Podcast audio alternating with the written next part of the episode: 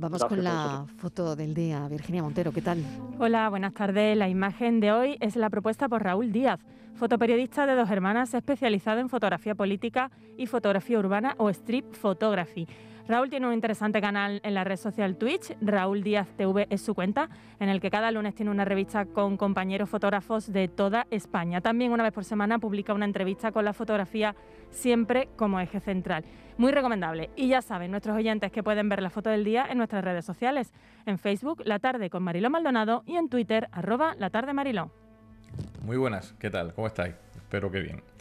Bueno, pues vamos con la foto del día. En este caso, una foto del archiconocido Manu Bravo, el fotoperiodista Manu Bravo.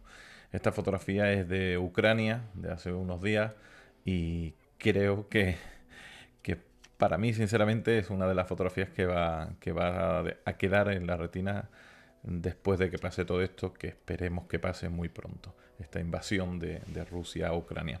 Bueno, la fotografía eh, a nivel composición es un 10 absoluto, o sea, eh, la dimensión del edificio y a través de su ventanal de la ciudad devastada por, los bombardeos y, bueno, y el estado en el que se encuentra toda la escena, eh, ya de por sí sola es una imagen súper poderosa y con la luz que entra por el ventanal, que da en la pared, la baranda, la propia construcción del edificio y del entorno que nos hace recordar al sitio turístico, al sitio visitado como, como con frecuencia por, todos nosotros, ¿no? por los que hemos tenido la ocasión de ir en alguna ocasión allí a Ucrania, pues mm, en nada, eh, ya, ya era válida.